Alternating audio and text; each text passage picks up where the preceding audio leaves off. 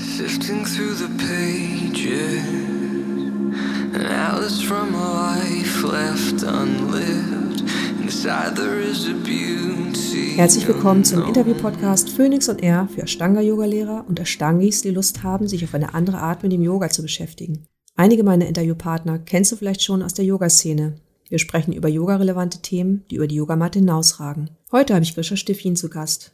Grisha führt seit fast 20 Jahren eine Ashtanga-Yoga-Schule in Berlin. Allerdings sprechen wir heute über ein Thema, das Grisha seit mehreren Jahren sehr bewegt, und zwar dem Klimawandel. Ein sehr unbequemes Thema, wenn wir uns als Yogis fragen, welchen Beitrag wir leisten sollten und vielleicht auch, welche Verantwortung wir als Yogalehrer haben. Viel Spaß beim Zuhören.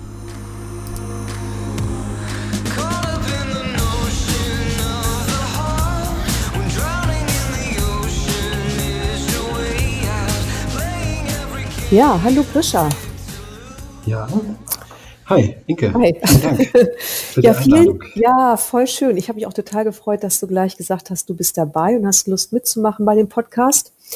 Und ähm, genau, wir hatten ja schon vor, ich glaube, zwei Monaten mal telefoniert zu dem Thema Klimawandel. Und ich fand das ja total spannend, auch zu sehen, dass du da sehr ähm, entschieden bist, dich dafür einzusetzen. Und das ist ja auch so ein bisschen unsere Überschrift für heute, was Yoga mit Klimawandel zu tun hat oder auch die Verantwortung, die wir Yogalehrer tragen sollten Mhm. oder auch können. Mhm. Genau. Ja, Und, ähm, und ich finde es halt spannend, auch für die Leute, die dann auch zuhören, zu gucken, was dich erstmal dazu bewegt hat, dich mit dem Thema Klimawandel auseinanderzusetzen Mhm. und dich dann auch anschließend politisch zu engagieren. Ähm, ja, er hat natürlich alles eine lange Vorgeschichte. Also es ist nicht so, dass mich das Thema Umwelt nie interessiert hat, aber es hat sich auch nicht so sehr in den Vordergrund gespielt, außer dass ich irgendwie immer so ein Gefühl hatte, ähm, nicht alles machen zu müssen. Also zum Beispiel dachte ich, reicht ja, wenn ich schon mal kein Auto habe in der Stadt, braucht man ja Mhm. nicht und so. Die nerven mich eh und äh, dann kann ich ja nicht auch in ein Auto steigen. Ähm, so von den großen Sachen her, Bio war auch schon immer, musste ich irgendwie essen, Vegetarier war ich ja auch schon quasi mein ganzes Leben und irgendwie war das alles so für mich eine konsistente Mischung, ähm, bis auf, äh, ja, bis auf das Thema, was mir dann in den letzten Jahren irgendwie wie Schuppen von den Augen fiel. Dazu äh, muss ich sagen, das Thema Klimawandel ist jetzt nicht so, dass das äh, erst aufgetaucht ist für mich. Das ist, ich bin ja ein relativ wissenschaftlich interessierter Mensch und Mhm. Äh, auch, äh, habe ja auch Informatik studiert. Ich weiß nicht, ob das äh, viele wissen. Ähm, Ich weiß das noch. Ja, du weißt das noch. Und ähm, ich, ich also ich kann mich noch an Bilder erinnern, bestimmt vor 15 Jahren oder 10 Jahren, äh, spätestens auch als Frau Merkel da in Grönland war. Und das war für mich irgendwie schon so ein Thema, was da war. Aber ich habe das natürlich nicht so richtig mit meinem ähm, persönlichen Leben in Verbindung gebracht. Und vor allem dachte ich, naja gut, die kümmern sich ja, sie wissen es ja und dann äh, läuft das schon Mhm. Ähm, war ja auch so, hat ja auch die Klimakanzlerin sozusagen so getan, als ob. Und äh, das, wie wir wissen, hat sich ja ziemlich verändert, äh, das Bild, das wir von der von unserer Regierung haben. Äh, Ja. Und äh, so richtig, so richtig drückend wurde es eigentlich. Ähm, das war noch gar nicht so direkt mit dem Thema Klima verbunden, sondern eher, das hängt auch insgesamt damit zusammen, dass ich mein Verständnis von Yoga einfach immer stärker auf mich selbst auch angewendet habe und überlegt habe, hm, äh, was, was soll das eigentlich mit mir machen, was ich, Ah, da, okay. was ich da Mhm. praktiziere. Und das war so ein Kuddelmuddel und ich hatte irgendwie so eine Art ein ganz eigenartiges Aha-Erlebnis. Du weißt ja, ich bin ja ganz lange bei Richard Freeman Ja. und ähm, auch oft hingeflogen nach Boulder, was irrsinnig weit ist und also natürlich ein Schandfleck in meiner, äh, ja, ja, tatsächlich ähm, jetzt für mich ist. Ähm, und das war das letzte Mal, als ich bei Richard war, das war in, in New York, Upstate New York, äh, irgendwie in den Catskill Mountains. Meine, eine, eine meiner Lehrerinnen hatte mich darauf gestoßen, die war vorher nie bei Richard und die hat gesagt, der ist äh, in so einem traumhaften Retreat in den Bergen, in so einem Mhm. buddhistischen Ding, das dem Robert Thurman gehört. Mhm. Ich weiß nicht, ob du den kennst, äh, so ein relativ bekannter buddhistischer Lehrer. Okay. Der Vater von Uma Thurman. Ah, okay, ja, ja, ja. Ja, ja. Die kennt man natürlich. Die kennt man natürlich. Und äh, ich, ja, ich hatte ihn da schon wieder eine Weile nicht gesehen und dachte, Mensch, ein Wochenintensive und das hörte sich alles total super an. Und äh, ich kam da, das war eine, ist in der Nähe von Woodstock, traumhafte Gegend, wunderschöne Natur, dieses Tal, wo sie dieses unglaubliche Retreat Center äh, hingebaut haben. Das haben irgendwelche reichen Amerikaner gemacht. Äh, war alles total schön mit einem äh, einem Pool, mit einem Tennisplatz, mit einem riesigen Spa und ich hatte ein ganzes Haus für mich alleine mit bestimmt mhm. 150 Quadratmetern. Wahnsinn. Und das war, es war, es war unglaublich, eine gigantische Halle, in der Richard dann da unterrichtet hat. Aber irgendwas war wirklich komisch. Irgendwas hat in mir, es fing, ich weiß nicht, es fing von Anfang an. Ich meine, es war auch so, dass Richard nicht gut drauf sah, äh, nicht, nicht gut drauf war. Mary war kurz davor erkrankt, sehr schwer, so eine Art rheumatische Erkrankung. Mhm. Und ihm ging es nicht gut. Ähm, aber es war eigentlich was eher, was in mir passierte. Ich saß so am zweiten, dritten Tag da an diesem tollen Pool. Das war, glaube ich, Herbst und mhm. total warm noch und wunderschön alles. Und irgendwie kam in mir auf, das ist, das ist falsch. Mhm. Und das, das war ein ganz eigenartiges Gefühl. Das war so wie so eine Art Entertainment-Programm für Superreiche, die es sich leisten können, mhm. äh, für eine Woche um die halbe Welt zu fliegen und sich dann da irgendwie, ja, pff, mit so einer Art Yoga bespaßen zu lassen. Mhm. Und äh, viele von den Teilnehmern, ich meine, gut, das ist jetzt sozusagen Bewertung, mhm. aber es schien mir auch gar nicht so, als wären die wirklich interessiert äh, am, an der Tiefe, die das mhm. Yoga ja eigentlich bieten kann und das eigentlich auch Richard bieten kann, sondern eigentlich war das wie so eine Art, ja, so eine Art Wellness-Ding, was mhm. man sich halt gönnt, weil man mhm. sich leisten kann. Ja, und das Interessante an dieser Sache ist, die Tanja war ja auch dabei, äh, das kam dann kurze Zeit danach zusammen, äh, dass Tanja eigentlich so die treibende Kraft war, muss ich sagen. Tanja A. Die war, ich, ich weiß nicht, ob es danach auch war, aber sie war totale Vorreiterin, ähm, was so, sie hat irgendwie angefangen mit äh, Food Recycling und allen möglichen Sachen und äh, ich fand das alles war so ein bisschen spleenig irgendwie, aber mhm. dann äh, hat sie auch vor ein paar Jahren schon, als es so aufkam, quasi die erste, die so ganz stark eingestiegen ist in diese ähm, Klimaaktivisten-Sache. Das war zu der Zeit, wo ich dann noch so in meiner Schale so dachte, Mensch, irgendwie ist das schon irgendwie alles krass, ja. was so passiert, was man so hört. Und da war sie dann schon voll auf der Straße und hat, äh, hat voll angefangen, sich zu organisieren. Ähm, und äh, also das war so der zeitliche Verlauf, mhm. wo mir dieses Problem immer deutlicher wurde. Und dann hat es mich halt irgendwie auch intellektuell gepackt, äh, weil ich auch wissen wollte, ja, was ist denn das überhaupt? Wie, warum, warum äh, explodiert das denn jetzt alles so? Und was ist überhaupt verantwortlich für, für die ganze Misere? Ja. Und das ist eigentlich äh, dann recht einfach, wenn man das zulässt. Und das ist, glaube ich, das große Problem. Und sich einfach mal so einen CO2-Rechner anschaut und guckt, wie setzt sich denn, wie ist denn mein eigener CO2-Fußabdruck? Ähm, dann sieht man, pff, da gibt's halt eine Sache, die irrsinnig rausragt und das ist das Fliegen. Ja. Das können wir drehen und wenden, wie wir wollen. Ähm, so, solange man auch nur einmal fliegt im Jahr, ist der CO2-Fußabdruck so gigantisch, das kann man nicht kompensieren und äh, es ist auch, es ist einfach nicht zu erklären. Und äh, ja, und dann war, ja, da, so ging es dann halt. Kam eins zum anderen und äh, äh, wann war das dann? Also tatsächlich war mein letzter Langstreckenflug dieses Retreat bei Richard. Ähm, äh, vor etwa fünf Jahren, schätze ich, war das.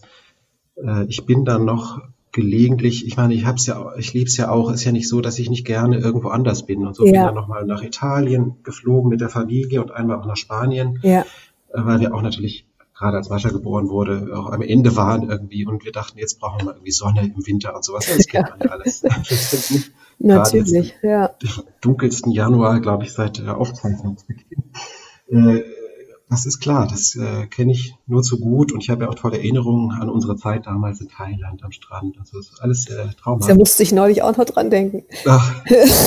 ja, ja aber ich glaube, ja. das, das denke ich halt auch immer, weil das eine ist ja, man setzt sich damit auseinander und merkt, eigentlich geht das gar nicht und ich kann auch meinen Beitrag zu, dazu leisten, dass das irgendwie einen Unterschied macht, indem ich mich anders verhalte. Und dann habe ich aber auch die, noch die letzten Tage, weil ich ja wusste, dass wir uns jetzt äh, verabredet haben für dieses Interview, auch nochmal so drüber nachgedacht und dachte, aber es waren auch so schöne Zeiten im Ausland, ne? Also das mhm. ist natürlich irgendwie, was damit zu tun hat, einfach so einen neuen Eindruck zu gewinnen, irgendwie sich auf eine andere Art zu stimulieren mit Eindrücken, einfach Leute zu treffen, die ein gleiches und ein ähnliches Interesse haben wie man selber. Mhm. Und ich glaube, auch so ganz früher war es ja auch noch so, man musste einfach auch so weit wegfahren, gefühlt, weil es gab gar nicht so viele Lehrer. Oder? Also als wir jetzt anfingen, gab es ja gar nicht so viele Lehrer, an denen man sich hätte vielleicht orientieren können. Wo ich denke, ja. vielleicht hat sich das heute auch ein bisschen verändert. Also zu der Zeit hatte ich ja schon Einflüsse ähm, oder hatten wir ja auch schon Einflüsse. Es war ja nicht so, es gab ja auch damals schon äh, Lehrer, die gereist sind, ja. Äh, was ja deutlich vertretbarer ist, ne, wenn ein Lehrer rumreist und äh, überall hier und da und dort 20, 30 Leute unterrichtet, ja. dann ist das ja erheblich effizienter, als wenn der sich irgendwie in Thailand ein, ein geiles Resort mietet und es fliegen 50 Leute um die Welt dahin. Das stimmt. Ähm, ja. Das macht halt einen riesen Unterschied. Und klar, wir haben äh, wir haben natürlich so eine Art Bedürfnis, aber mir ist über, die, über das Studium des Yoga Sutra klar geworden, dass dieses Bedürfnis, ähm, diese Befriedigung sich zu holen, eigentlich ein Symptom der Krankheit ist, dass wir mit Yoga heilen mhm. wollen. Diese, dieses Gefühl, äh, nicht zureichend zu sein, nicht genug zu haben, sich nicht wohl genug zu fühlen mit dem, wie es gerade ist. Ja. Das ist ja genau das Problem, das eigentlich Yoga adressiert. Und das, äh, dass man die Befriedigung eben durch Sachen sucht, die man hinzunimmt, die man kauft, die man um sich schart äh, oder alles Mögliche. Ja. Äh, und, und Reisen ist natürlich ein ganz extrem wirkungsvolles Mittel, was so eine Sehnsucht erzeugt, weil man dadurch, je mehr man reist, ja auch eigentlich dann irgendwann alles abgespeichert hat, so teilweise und natürlich immer die stärksten Eindrücke. Das ist dann irgendwie der Sonnenuntergang am Strand mit einem Bier in der Hand oder was weiß ich, keine Ahnung. ja. Ähm, das sind halt ganz starke Eindrücke und das führt eigentlich dazu, meiner Ansicht nach, dass man äh, sich quasi sogar, sogar körperlich schon nicht mehr da wohlfühlt, wo man eigentlich ist und äh, umso weniger fühlt sich sozusagen das eigentliche Selbst in dem wohl, was das Ego sozusagen an Bedürfnissen um es herum konstruiert hat. Mhm. Und äh, ja, äh, eigentlich toll, eigentlich super, dass wir so eine äh, extrem schwierige Herausforderung haben, ähm, denn nichts ist äh, schädlicher als zu leichte Herausforderung im Leben. Und wir hätten uns ja nicht Ashtanga ausgesucht, wenn wir nicht eigentlich auch äh, die, das Fordernde mögen. Das stimmt, wobei sich das beim Ashtanga natürlich erstmal sehr deutlich macht, einfach an der physischen Praxis, ne? dass diese mhm, Art von Herausforderung kickt und die Leute mhm. irgendwie auch so anmacht und wo ich ja. finde, dass es ja schon auch sehr ego-pushend ist. Aber so hallo. und dann, ja, aber hallo, bis man vielleicht irgendwann an den Punkt kommt und merkt so, ja, okay, gibt's vielleicht doch noch was anderes, ne, wo man fast so ein Gefühl hat, dass es schon fast ein bisschen langweilig wird, sich nur noch mit der körperlichen Aktivität zu beschäftigen. Mhm. So, ja, und dann braucht's, ja. genau, und dann mhm. braucht es natürlich auch jemanden, der einem da so ein bisschen hilft, dass man merkt, okay, es gibt noch mehr und ähm, mhm. ja. Das, das ist hilfreich, auf jeden Fall. Also ich, ähm, aber schwer zu finden, meiner Ansicht nach. Ja. Ich hab, war ja, vielleicht erinnerst du dich auch schon damals auf der Suche. Ich bin ja dann, nachdem wir in Thailand waren, das war glaube ich 2004 oder so, äh, rund Pi mal Daumen, da hatte ich ja schon Richard kennengelernt äh, und war aber auch schon auf der Suche und bin ein Jahr später auch nach Indien gegangen äh, zu einem brahmanischen Freund und hatte gehofft, da tatsächlich doch auch an ähm, sozusagen äh, das größere Feld von Yoga, äh, das authentischere Feld mhm. jenseits von diesen, von diesen Körperpraktiken zu kommen. Denn ich muss sagen, so schön es war und so sehr ich das auch bei Rolf mochte damals, es war nicht so, dass ich gedacht hatte, Mensch, wenn ich jetzt 30 Jahre so übe, wie er es mir mhm. beibringt, dass ich dann so sein möchte wie er. Ich meine, er ist mhm. wirklich ja nicht unsympathisch und so, mhm. aber es war nicht so, dass es ist wirklich, es war, ich habe total schöne Erinnerungen, ja. aber es war nicht inspirierend für mich, dass ja. ich, dass ich das rechtfertigen würde für mich. Und da dachte ich, das muss doch, das lese ich anders in den Schriften, mhm. was eigentlich mit Yoga möglich sein müsste. Und ich habe ja auch mich dabei inspiziert und gesehen, hm, so bin ich jetzt. Äh, und ich mache ja auch nun mal Yoga, dann habe ich mir gedacht, eben weil ich das, weil ich vieles von dem nicht in Ordnung finde, wie ich, wie ich bin. Sozusagen. Also wie ich mich verhalte und wie ich äh, meine mein Umgang mit äh, anderen und mit mir selbst und mit Geld und mit Gier und äh, diesen ganzen Sachen, das hat mich ja nicht glücklich gemacht. Und ich hatte schon gemerkt, dass Yoga da auch so, wie wir es geübt haben, schon viel erreichen kann. Mhm. Aber mir hat halt tatsächlich eine Perspektive gefehlt. Ähm, ja, und das ist nicht einfach. Ich habe dann, also ich habe auch in Indien jetzt nicht einen Lehrer gefunden, wo ich dachte, Mensch, okay, der repräsentiert das jetzt. Obwohl ja. ich mit Swami Rayananda schon einen berühmten Advaita-Lehrer gefunden hätte, aber es, es war auch noch nicht so, dass ich mhm. dachte, äh, dass ich irgendwie so nach 50 Jahren oder 80 oder 70 Jahren Yoga dann irgendwie noch ein Hindu-Nationalist bin, der auf Christen Muslim. Also das, äh, das, das geht nicht, ging nicht damals. Naja, ja, und ähm, so habe ich dann für mich eigentlich äh, entschieden, ich, die einzige Quelle, die für mich wirklich authentisch ist, sind tatsächlich die Schriften Bhagavad Gita und Yoga Sutra. Und die habe ich mir dann vorgenommen und versucht, das immer mehr auf mich anzuwenden. Und hast du das Gefühl gehabt, dass ähm, auch jemand wie Richard Freeman dich da gut begleiten konnte, da tiefer einzusteigen? Mhm.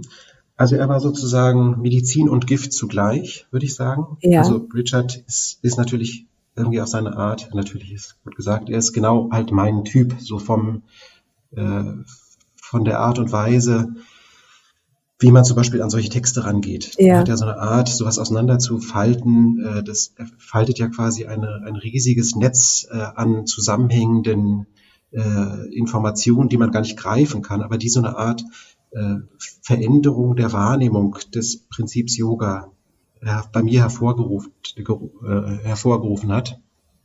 Und ähm, das hat mich enorm angesprochen, dieses äh, Intellektuelle, dieses ganz Verfeinerte und das äh, war auch sehr einschüchternd. Ich habe nach jedem Retreat eigentlich gedacht, was mache ich hier eigentlich? Mhm. Es ist völlig absurd, dass ich Yoga unterrichte. Mhm. Deswegen habe ich auch nie angefangen, Teacher Trainings zu machen, weil ich einfach fand, ich bin noch nicht mal als Praktizierender auch nur annähernd in der Region, wo ich sagen könnte, mhm. ich bin jetzt wahnsinnig, gerade im Maßstab des Yoga Sutra, ich bin mhm. wahnsinnig fortgeschritten. Und, äh, und Richard war halt einfach so, äh, ja, so konnte man gar nicht sein, so genial mhm. wie er war oder ist. Ähm, ähm, auf der anderen Seite hat er eben genau das vorgelebt äh, und auch vervielfältigt, äh, was aus meiner Sicht, und vielleicht sollten wir mal zum Thema kommen, ja. äh, tatsächlich das Problem ist im Yoga heutzutage.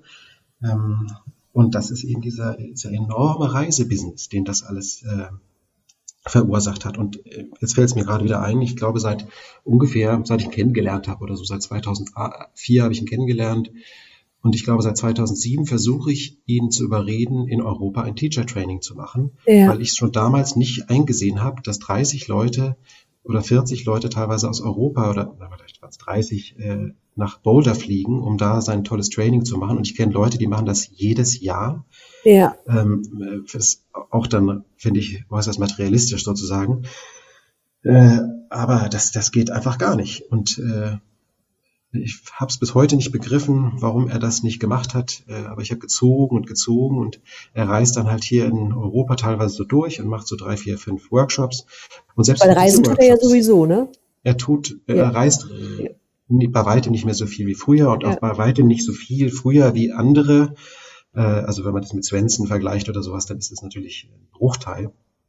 Aber als er in Berlin war, hatten wir beim ersten Training bestimmt von den 70, 80 Leuten, die da waren, bestimmt 30, die geflogen sind für ein Viertagesding oder fünf Tage. Ja, Wahnsinn. Und teilweise aus der, teilweise aus Boulder ihm hinterher geflogen sind. Mhm. Und also das, da, äh, ja, völlig verrückt. Äh, Im Nachhinein es war auch beim zweiten Mal, als er da war, noch so.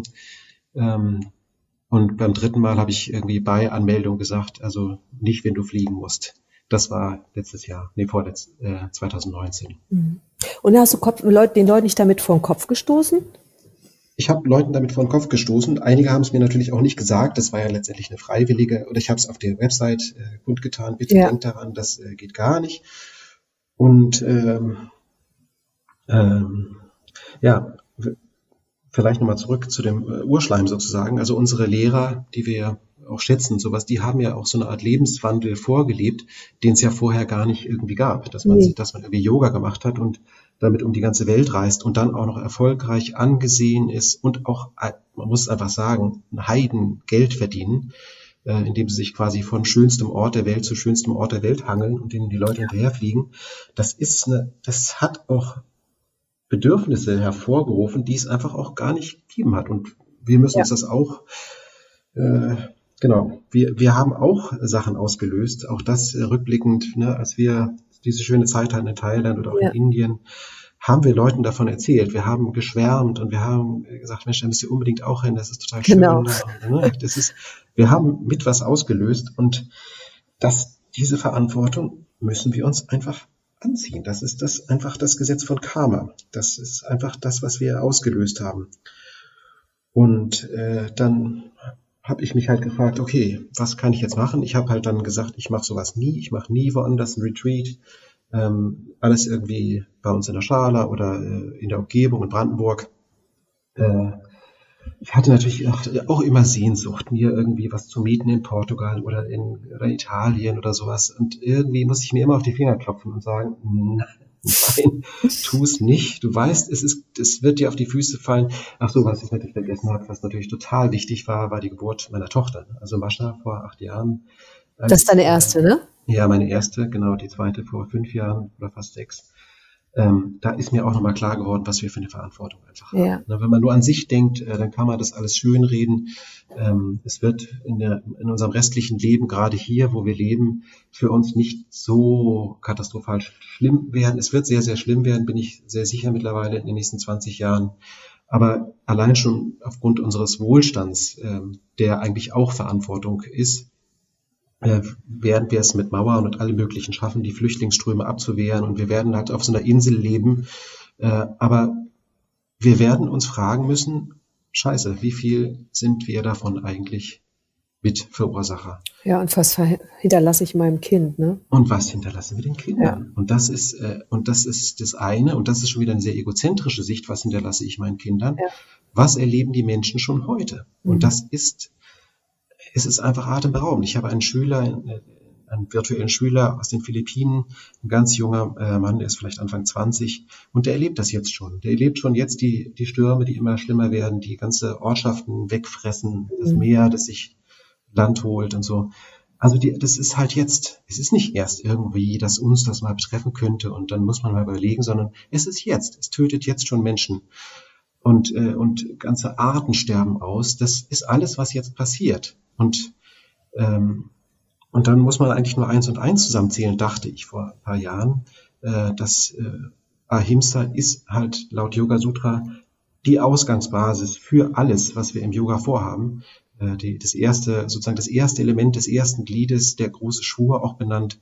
Ähm, äh, die äh, absolute Verantwortung und alles aus meiner Sicht, was wir nicht unter diesem Vorbehalt machen, dass wir keinen Schaden verursachen und äh, natürlich vor allem keine Lebewesen äh, töten mit unserem äh, Verhalten, mhm. ähm, ist, die, ist das der Grundbaustein und alles andere ist nur Heuchelei, wenn wir das nicht beachten. Das stimmt, aber es kommt dann ja immer wieder ein Ja, aber. Genau. Ne? Also so die Reaktion, ja. finde ich, ist ja total spannend von den Leuten, wenn man anfängt, sich darüber auszutauschen oder sich darüber mhm. zu unterhalten. Bei mhm. mir war es halt auch einfach so richtig offensichtlich, wurde mir das halt auch mit der Geburt von meinem Kind, ne? Dass ich mhm. auch mal dachte, fuck, mhm. was hast du bloß getan? Ne? Also so, weil ich glaube, das ist am Ende, selbst wenn du, ich finde, du hast recht, das ist natürlich auch egozentrisch, weil das natürlich mein Kind ne, betrifft erstmal oder die Zukunft von meinem Kind und nichtsdestotrotz ist es, glaube ich, für viele erstmal der Auslöser, nochmal wieder ein Stück weiter zu denken, weil das Leben natürlich auch weitergeht durch unsere Kinder, über mhm. unseres hinaus. Genau, und nichtsdestotrotz immer wieder, wenn ich mich damit ähm, wenn ich was darüber sage oder so, kommen dann immer wieder Gegenargumente, aber ich esse halt vegan.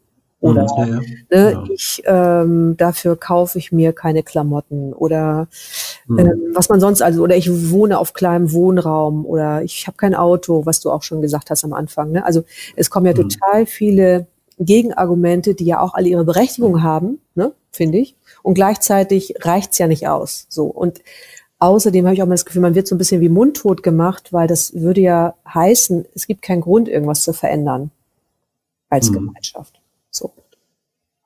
Und ich glaube, das, ähm, Ja, ich kenne alle, ich kenne alle Argumente, nur ja. zu gut. Ich bin dann sehr eifrig geworden vor ein paar Jahren. Das lag auch daran, dass ich mich mit einer anderen Lehrerin bei uns äh, in der Schale immer wieder nach der Klasse unterhalten habe und wir überlegt mhm. haben, Mensch, was können wir denn machen? Denn wir haben einfach festgestellt, es reicht überhaupt nicht, dass wir das eben alles nicht machen. Mhm. Denn jede dusselige Yoga XY-Schale macht mittlerweile Retreats überall. Mhm. Und, äh, und dann war, kam halt die Idee auf, Mensch, lass uns doch mal so eine Art Bewegung gründen, denn eigentlich war uns völlig klar, als Yogi muss man äh, den Mahabharatam, diesen großen Schwur der Gewaltlosigkeit, der Aufrichtigkeit, der Bescheidenheit, sozusagen des nicht um sich greifens, des nicht anhäufens, ähm, das müsste doch eigentlich jedem ganz einleuchtend sein und auch klar sein, dass man das natürlich vor allem auf sich anwenden muss. Und dann fehlt doch eigentlich nur Wissen. Und äh, da haben wir uns gedacht, Mensch, wir machen so eine Art Bewegung. Wir haben das Yogis for Climate Justice genannt. Ein Teil, warum ich Richard überhaupt nochmal eingeladen hatte nach Berlin, war ja, dass wir eine große Konferenz äh, im äh, Schlepptau sozusagen dieser des, äh, des Workshops gemacht haben am, an, an, an einem Abend. Mhm. Ähm, und eigentlich dachten wir, na, wenn wir den Leuten einfach mal zeigen, wie man so einen CO2-Fußabdruckrechner äh, mal bedient, dann sind doch diese ganzen Argumente einfach weggeblasen. Mhm. Eigentlich, wenn man da, wenn man das zulässt, dass man vielleicht äh, nicht perfekt ist und dass es vielleicht Sachen gibt, die nicht wirklich gut sind, dann guckt man da drauf und sieht, oh Mist, ja, ja klar, ich bin jetzt vegan. Damit habe ich dann vielleicht, wenn ich regional esse, ausschließlich, das heißt im Winter natürlich Kartoffeln und Kohl und äh, Getreide Avocado. und sowas. Also keine, keine Avocados vor allem. Keine Mango. keine Mango, keine Cashews, äh, nichts dergleichen, was man gerade äh, in, unserem, in unserer Filterblase liebt als Ersatzbefriedigung sozusagen für das Reisen. Meistens macht man beides. Ähm, aber das, äh, wenn man all das nicht macht und vegan lebt, dann hat man im Vergleich zu einem echt schweren Fleischesser, äh, ich kenne die Zahlen alle ziemlich gut auswendig, ungefähr eine halbe Tonne CO2 im Jahr eingespart. Und äh, immerhin. CO2, ja, immerhin, das ist gar nicht wenig, genau, aber da muss man auch schon ganz schön gut sein. Denn äh, es reichen schon ein paar Avocados oder eine Avocado in der Woche und so, dann ist man schon, äh, hat man schon gar keinen Vorteil mehr, dann ist regionale Milch zum Beispiel schon wieder besser. Äh, und sogar äh, regionaler ähm, Fleischkonsum kann dann schon wieder besser sein als eine, äh, eine hippe, eine hipster-Mitte äh, vegan Diät. Und das ist ja das Schlimme, die ganzen äh, Veganisten sozusagen. Ich esse ja auch kein, fast kein bisschen Milch und fast kein, also Fleisch sowieso nie, mhm. äh, bin also fast vegan. Aber es gibt halt diese Extremisten, die sich da wirklich dieses ganze exotische Zeug einfliegen und, mhm. äh, und glauben, dass sie damit irgendwas Gutes tun und es eben genau wie du sagst, als dann Entschuldigung für alles nehmen. Und da reicht wirklich ganz wenig Bildung, um zu sehen, äh, Moment mal, ein Flug äh, nach, wo man halt auch gerne hinfliegt, Thailand oder so oder Bali, äh, es ist dann ja wirklich zehn Jahre, äh, zehn Jahre CO2 äh, Debakel. Äh, also sozusagen im Vergleich zu einer vegetarischen Diät oder so ähnlich. Mhm. Das heißt, man kann mit Essen das überhaupt nicht ähm, einsparen. Der große Denkfehler, der da gerne gemacht wird in dieser Szene, ist, dass es richtig ist, äh, der, der Fleischkonsum, der globale, der natürlich wieder vor allem von uns und unser, oder von unseren Nachbarn und ähnlichem, von den Reichsten der Reichen verursacht wird. Äh, das, und die Landwirtschaft insgesamt ist schon ein Riesenklopper. Der ist ungefähr, glaube ich, so groß tatsächlich wie der Flugverkehr ähm, die gesamte, der gesamte Fleischproduktionsprozess, äh, ähm, der völlig aus dem Ruder gelaufen ist, aber auch nur, weil er eben so aus dem Ruder gelaufen ist und äh, dafür eben Urwälder gerodet werden für den Sojaanbau und sowas. Ja. Äh, an sich ist Fleischkonsum klimaneutral. Und das war es auch schon immer. Wir, wir essen ja seit äh, Jahrmillionen, werden Tiere gefressen von anderen Tieren und auch Menschen haben Tiere gefressen. Ich könnte es nicht tun, ich ekel mich, aber das mhm. ist völlig normal und das war völlig klimaneutral. Und wenn man sich jetzt auch noch ins Verhältnis setzt, dass äh, es, glaube ich, gibt zwischen 20 und 25.000 Flugzeuge auf der Welt, äh, die verursachen einen genauso großen Schaden wie, ich weiß nicht, wie viele Milliarden äh, Kühe es gibt. Also ich weiß, es ist einfach, es ist eine unglaubliche Zahl, mit denen auch eine unglaubliche Zahl von Menschen ernährt wird und das zu ersetzen durch eine andere Ernährung wäre in vielen Weltregionen noch gar nicht mal wirklich vorteilhaft. Also es bringt nichts, in der russischen Tiger äh, Paprika anzubauen oder sowas. Das wäre eine totale Ökokatastrophe. Also von daher, da wird einfach, da werden die Skalen vermischt. Aber das will keiner hören. Das äh, wollen die Leute nicht begreifen. Die gucken, die vergleichen halt Äpfel und Birnen.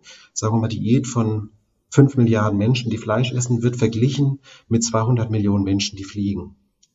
das ist gleich sozusagen in der Summe, im Absoluten ist es der gleiche Fußabdruck, aber natürlich ist es leichter, 200 Millionen Menschen dazu zu bewegen, nicht mehr zu fliegen, weil es ja auch in den meisten Fällen überflüssig ist, als 5 Milliarden Menschen dazu zu äh, bewegen, keinerlei Fleisch mehr zu essen. Das hört sich kompliziert an. Das ist eigentlich gar nicht kompliziert. es, ist, es ist ganz einfach. Ne? Also 200, 20.000 äh, Flugzeuge. Du bist, du bist ja Informatiker, das heißt, du bist gut mit Zahlen. nee, man sieht es ja am CO2-Abdruck. Ne? Man ja. guckt einfach drauf, was macht ein Flug und äh, was macht meine Diätänderung und dann sieht man, oder was macht mein Nicht-Autofahren. Äh, und wir brauchen einfach beides. Das ist ja. das Problem. Ne? Und, da, und wir müssen die Sachen zuerst äh, reduzieren, die wirklich schlimm sind es hilft nichts, Müll zu trennen, wenn wir unseren Klimaabdruck äh, oder zu vermeiden, wenn wir unseren Klimaabdruck äh, runterbringen wollen. Wir müssen die dicken Klopper äh, angehen. Und ja. Ja, und dann, dacht, dann dachte ich halt so, das muss ja, muss ja alles, muss auch jedem so klar sein. Ne? Und das war erstaunlich. Äh, das ist überhaupt nicht der Fall. Ich habe genau das natürlich erlebt, was du auch erlebst. Ja, aber ich, äh, ich habe ja gehört, dass wirklich der Fleischkonsum ist ja das Schlimmste auf dem Planeten. Dann ja. redet man sich erstmal in den Mund fusselig. Ja. Äh, ähm, die, was ich aber gemerkt habe, ist, dass es doch irgendwie immer eine Art Samen anlegt. Und viele, von denen ich dachte, das ist hoffnungslos, die überladen das ja dann auch das Reisen mit, ja, aber es treffen sich ja auch die Kulturen und der ganze ja. Austausch und sowas. also komm, Inke, Hand aufs Herz, wie viel Kulturaustausch hatten wir in Thailand und in Indien? Äh, nicht so viel.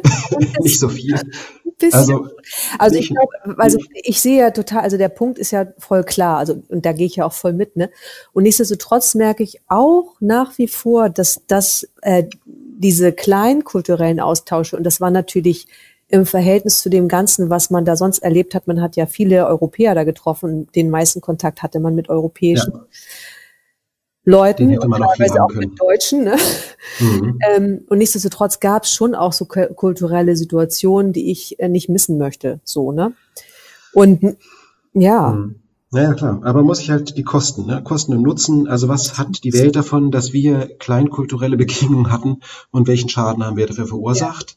Und die Bilanz ist halt katastrophal. Ja. Äh, also wir werden sterben und das, was wir an Erfahrung sammeln, ähm, wenn wir das nicht nutzen, die Welt zu einer besseren zu machen, sondern wenn wir damit verursacht haben, dass die Welt eine deutlich schlechtere geworden ist, dann ist gar keine Frage, dann muss man einfach ehrlich mit sich sein und sagen, man, man möchte es nicht missen, aber es war es vielleicht nicht wert. Mhm. Und es gibt viele Menschen, auch in unserem Alter, die das schon vor 20 Jahren gesehen haben. Ähm, Hut ab, ich äh, finde es wahnsinnig. Ne? Also da war ich noch nicht weit genug. Ähm, und ich hoffe, dass wir so weit werden, denn eigentlich sehe ich eben bei uns Yogis, äh, sollte doch der Wunsch da sein nach Transformation. Eigentlich ist das ja sozusagen das Urprinzip des Yoga, das sich selbst erkennen und äh, auf sich gucken und die Sachen bei sich ändern, äh, statt auf die anderen zu gucken und den anderen irgendwie die Schultern alle in die, Schuld, äh, in die Schuhe zu, ziehen, äh, zu schieben.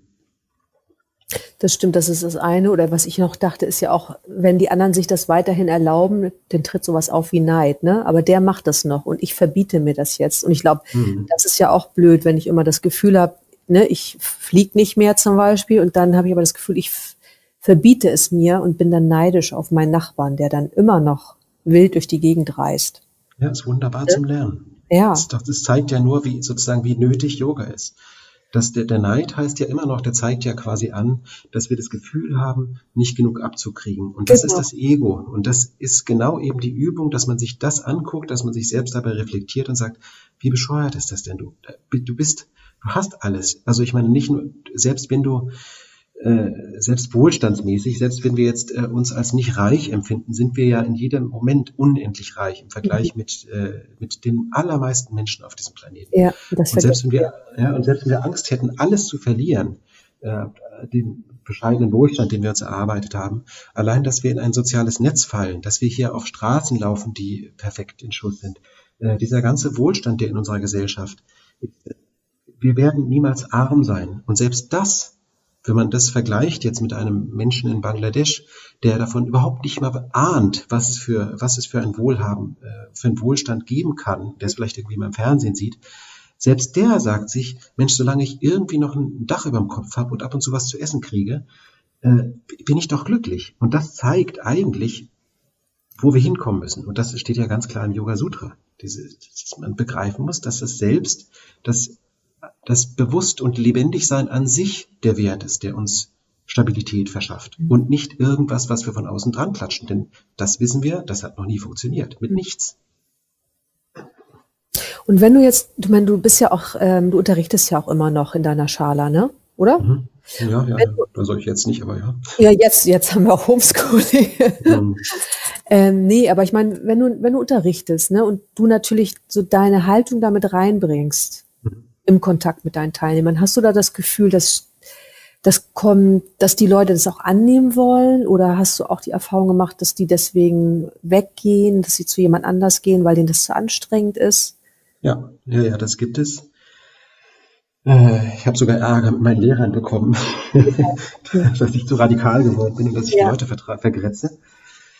Ähm, es ist meine Schale, ich kann mir das aussuchen sozusagen. Und äh, es ist nicht so, dass es schlecht äh, geht bei uns und wir kommen super über die Runden, wenn jetzt nicht irgendwelche komischen, äh, naja, gesellschaftliche. Panikattacken auftreten. Ähm, ähm, aber äh, das ist es mir einfach wert und eben, es gibt auch viele, die das wertschätzen und das ist mit allem so. Ich kenne das aus anderem Kontext. Äh, ich rede mir seit Jahren bei vielen Leuten, wenn ich so meine kleinen Intensives mache, die kein Ashtanga regelmäßig üben oder die da irgendwo sind, wo es keine Ashtanga-Schule gibt, die Mysore unterrichtet. Das ist ein ganz häufiges Problem. Naja, aber meine Lehrer unterrichten halt nur äh, LED-Classes, weil die Schüler das ja wollen. Die wollen ja, das ja. Mysore nicht, das kennen sie nicht. Ja. Und äh, das im Prinzip hatte ich das auch im Kleinen erlebt und äh, was man nicht kennt, will man nicht haben. Aber wenn man es dann macht, dann zieht das natürlich auch eine ganz andere Klientel an, die genau das suchen. Und äh, auch dieses regelmäßige jeden Morgen unterrichten. Mein Gott, hatten wir eine Angst damals, 2004 oder sowas, als oder fünf, als wir angefangen haben, jeden Morgen um sieben Uhr aufzumachen, nachdem wir mal vorher um neun, mal um acht, mal um sieben ja. Und dann haben wir aber in 0, nix eben genau die Leute gefunden oder gekriegt, die das genau gesucht haben, die genau abgeschreckt waren von diesem inkonsistenten Verhalten. Ja. Und äh, so hat sich unsere Schülerschaft einfach auch gewandelt. Wir haben tatsächlich deutlich mehr, bei denen man da offene Türen einrennt. Und das ist äh, klar jetzt äh, auch blöd. Jetzt gehen die anderen natürlich dahin, wo sie immer noch mit ihrem Lehrer nach Brasilien fliegen, einmal im Jahr oder sowas. Ähm, zu 40, glaube ich, oder 50 sind sie mal geflogen. Äh, Gut, aber man darf eben auch nicht vergessen, dass nicht jeder an der gleichen Stelle steht und ich, man muss einfach auch geduldiger werden und man kann es nicht jedem recht machen. Das ist schwer zu ertragen, aber es ist halt tatsächlich so. Ja, das stimmt. Das also, hat ja noch nie funktioniert. Nee, und das, äh, das, das Tolle am Ashtanga ist hier eben auch, dass es sehr, sehr kompatibel ist für äh, totale Ignoranten, so wie mich damals, äh, die diverse Süchte haben und, äh, und einfach noch nicht so weit sind irgendwie. Ähm, und das macht ja schon was, aber man darf halt auch nicht da stehen bleiben. Und das ist dann eben das, wo, finde ich, Lehrer eine ganz große Verantwortung haben. Mhm. Äh, wenn ein Lehrer selbst nach 10, 20 Jahren so unterrichtet, wie man, so ignorant unterrichtet, wie man am Anfang mal war, dann ist einfach zu wenig passiert. Das stimmt. Ja. Vor allem, wenn man ja. selber älter wird, merkt man ja auch, dass es vielleicht gar nicht mehr so äh, umzusetzen ist mit der Praxis, so wie man das mal kennengelernt hat mit Ende 20 oder so. Ja. Und ähm, was ich nochmal gerade gedacht habe, weil mein Eindruck ist ja auch jetzt durch diese Zeit, durch die wir jetzt gerade gehen, ne, mit der Corona-Krise, dass sich da ja auch total viel gewandelt hat und ich auch den Eindruck habe tatsächlich, dass Leute, die eigentlich immer gerne unterwegs waren, ja zwangsläufig jetzt nicht mehr reisen können wirklich. Mhm. Und jetzt zum Beispiel auch dadurch so ein Gefühl kriegen von, naja, so schlimm ist es ja auch nicht, wenn ich nicht immer weggehe oder das hat auch was für sich und ich komme jetzt gerade dadurch auch in so einen Transformationsprozess, weil ich einfach hier bin, ne?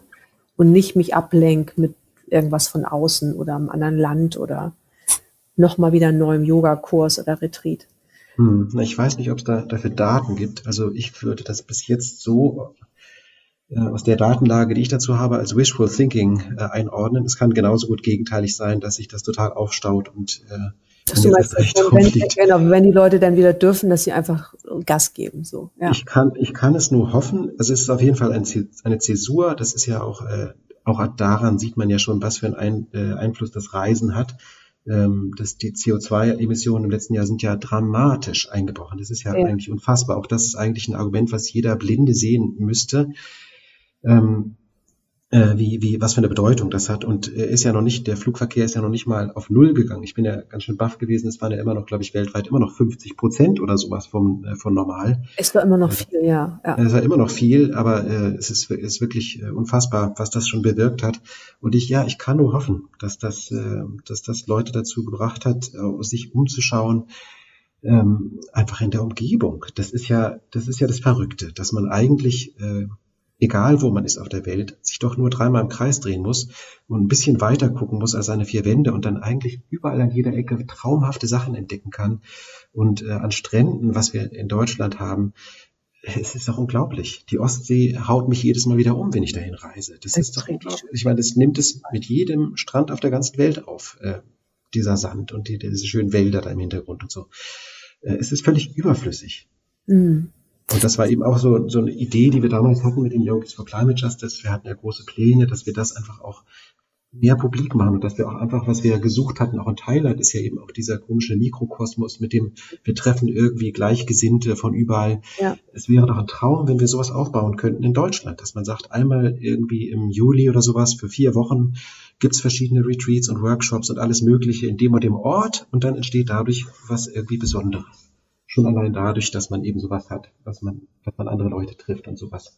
Aber es ist gar nicht so einfach, das zu etablieren. Nee. Aber das war auch eine Idee, die wir hatten. Ja. Und was wir sicherlich vielleicht wieder äh, aufnehmen sollten jetzt, gerade durch Corona, vielleicht ist das jetzt ein super Zeitpunkt, ähm, äh, sich da zusammenzutun. Und ich kann mir auch vorstellen, dass es für viele Leute wirklich mittlerweile ganz spannend ist, hm. sowas zu machen. Ich mhm. musste nur gerade noch mal daran denken, als im März oder ne, im März, April, als wir den ersten Lockdown hatten, hat mein Kind in den Himmel geguckt und hat gesagt, guck mal, der Himmel ist ganz blau. Und dann musste ich, äh, dann wurde mir auch nochmal so bewusst, was auch das Fliegen, also, ne, oder das Nicht-Fliegen ausmacht, was so den Himmel angeht. Also es war halt einfach so, als wäre die Luft viel besser. Das ist unglaublich. Ich hatte ja? das auch. Ich stand bei mir im Garten und ich dachte, es gibt's nicht. Es strahlt alles. Ja. Ich weiß nicht, ob das eine, ob das eine klimatische Zufallssituation war, aber ich habe, ich kriege Gänsehaut, wenn ich daran denke. Mhm. Ganz anders als jetzt im Moment. Jedenfalls bei uns ist es einfach nur grau, aber es war, es war unglaublich, dieses Gefühl, dass alles etwas mehr leuchtet. Mhm. Es ist eigentlich, eigentlich kann es fast nicht sein, äh, weil äh, weil das Zeug, gerade CO2, bleibt ja ewig lange, aber das Problem beim Fliegen ist ja eben gar nicht nur das CO2, sondern vor allem auch die, äh, da entsteht so eine Art Schleierbildung aus, äh, ich weiß nicht genau, was für Stoffe das sind. Das ist das eigentlich größere, klimaschädlichere an der ganzen Sache. Äh, und das kann schon sein, dass das, äh, wenn es wegbleibt, ähm, doch einen enormen Unterschied macht. Das müsste man aber messen können. Das, da müsste es Daten geben können. Aber auf jeden Fall war der Eindruck, genau wie du sagst, der war faszinierend. Also ich ja. unglaublich. Das war dann auch ja. von Freiheit. Ja, also ich hatte, ich habe die Zeit sehr, sehr schön ähm, eigentlich in Erinnerung, äh, obwohl es natürlich enorm beängstigend war und wenn man eine Schule hat und Räumlichkeiten mietet und ich hatte ja. einen Vermieter, der kein bisschen mit der Miete entgegenkommen wollte, ähm, ein 80-Jähriger, genau, derjenige, den wir schützen. Ähm, aber gut, ja, ich habe es hingekriegt und es gab ja dann diese Hilfen und sowas, aber es war schon eine enorm beängstigende Zeit, aber an sich äh, war es für meine Töchter wunderbar. Die haben sich hier zusammen, wir haben so eine Art Corona-Modus entwickelt und haben von morgens bis abends gespielt. Mhm. Das Wetter war ja so traumhaft. Es ja. war einfach irgendwie eine ganz, war auch schon echt eine tolle Zeit. Ähm, ich hoffe, dass das nicht nur uns so ging, dass man da auch irgendwie tatsächlich der, der Trott war ja unterbrochen und ja. Äh, das, wie will ich weitermachen? Ich glaube aber beim ersten Lockdown war es auch tatsächlich so, weil das Wetter war ja wirklich, ähm, allein weil das Wetter so schön war. Ne? Wir hatten ja einen wirklich mhm. super milden Frühling und genau, daran erinnere ich mich auch. Jetzt ist halt schon wieder ein bisschen anders. Ich glaube, es ist der Frust auch wieder noch ein bisschen größer geworden. Das kann sein, aber ich meine, es ist natürlich jetzt auch irgendwie äh, Vitamin D-Mangel. Das, mhm. Ich meine, das ist einfach ein Problem bei uns. Und wenn es wirklich so sonnenarm ist wie diesen Winter, das ist schon natürlich eine Belastung. Aber man muss sich immer klar machen, diese Art von Belastung allein, dass wir ein Dach über dem Kopf haben und eine Heizung, äh, die übrigens auch viel CO2 ausstößt, ist mein ja. nächstes Projekt. ähm, ähm, das ist unglaublich. Im, Im, globalen Maßstab und im historischen Maßstab gab es noch nie Menschen, denen es sozusagen physisch und materiell so gut ging wie uns.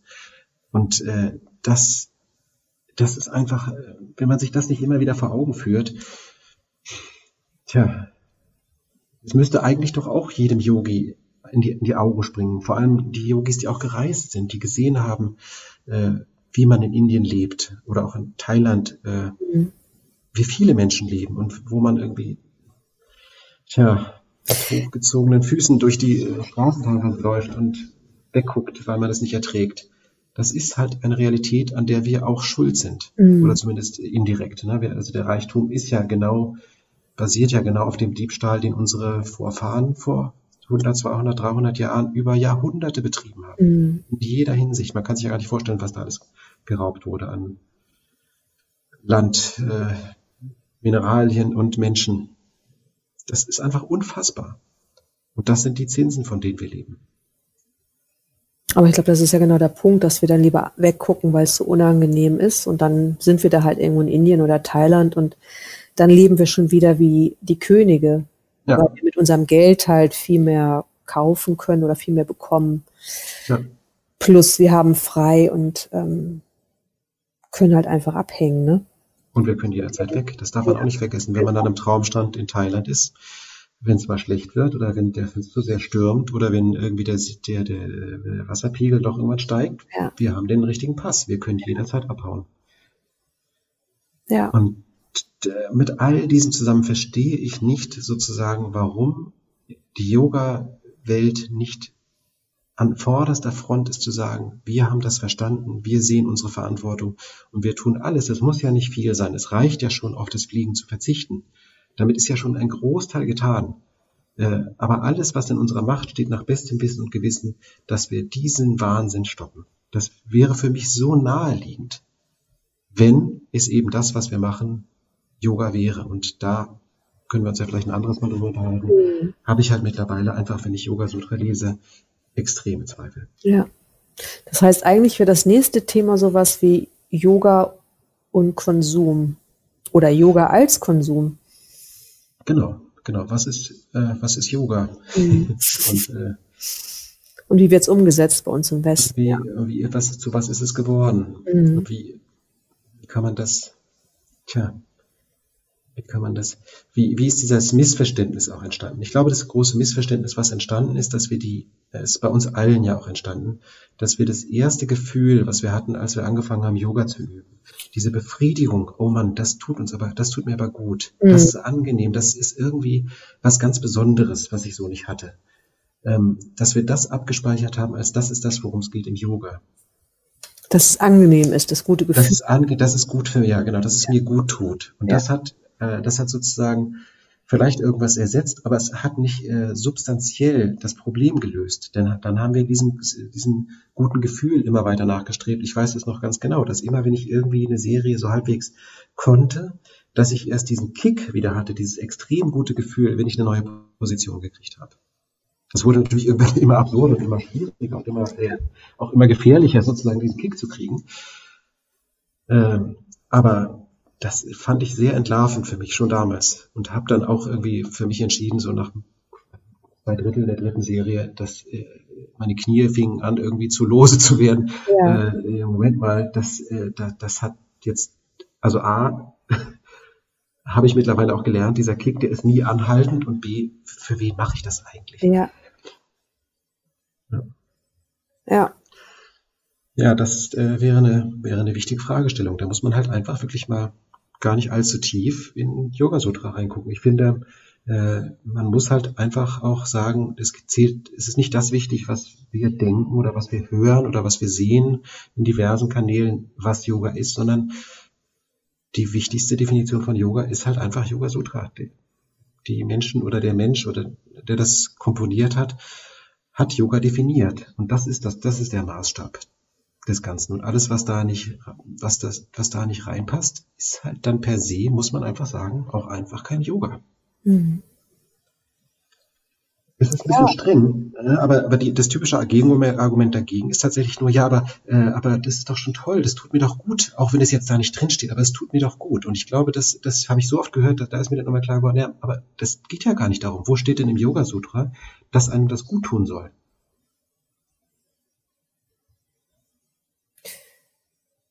Ja, wobei ich halt immer denke, so das eine ist ja das Gutgehen und reduziere ich es einfach nur darauf, dass es mir gut geht, ne? Oder gehe ich einen Schritt weiter? Weil ich glaube, Veränderung findet ja am besten statt, wenn ich so eine gewisse Grundstabilität habe und da gehört vielleicht auch ein bisschen, mir geht's gut dazu.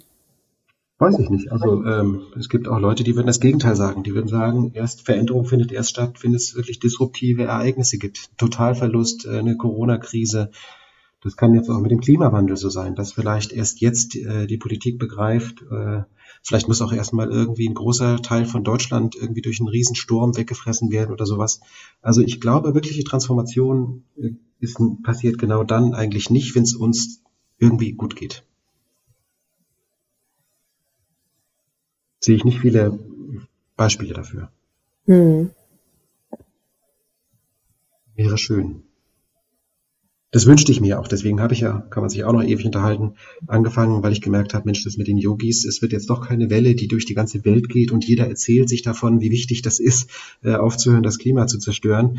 Äh, das, da ist mir dann klar geworden, das ist äh, offensichtlich nicht der schnellste Weg. Ähm, da, wo die eigentlich die großen Stellschrauben sind, ist die Politik und ich muss mich einfach da engagieren. Das mhm. geht nicht anders. Dass das mindestens genauso schlimm ist und wenn nicht noch schlimmer, ja. ist ein anderes Thema.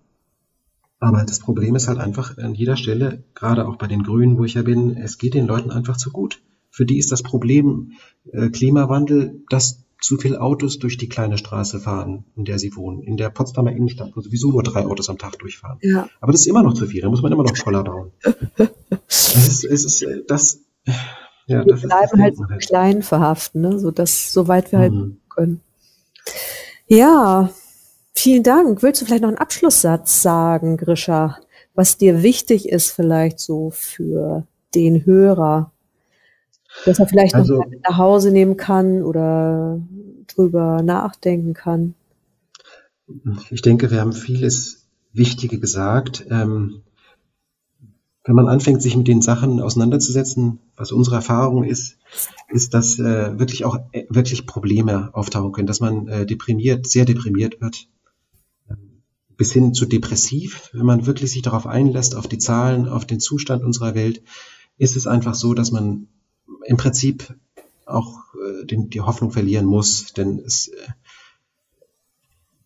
die Menschen ändern sich nicht schnell. Und, äh, äh, und dennoch glaube ich, dass wenn man das eben nicht tut, äh, wenn man sich nicht darauf einlässt und da nicht durchgeht, man kommt da auch wieder raus. Äh, man, man kann Frieden damit schließen, das vielleicht als, äh, als Tipp, indem man sagt, solange man wirklich nach bestem Wissen und Gewissen das Mögliche, möglichst Beste tut, ähm, auch wenn es nicht perfekt ist, ist das immer noch äh, heilsam sozusagen. Das ist immer noch, wo man rückblickend dann sagen kann, ich wusste es und ich habe, ich war nicht perfekt, aber ich habe wirklich wenigstens die wichtigsten Dinge angegangen. Und da kann ich einfach nur sagen, das Fliegen ist, äh, ist Nummer eins.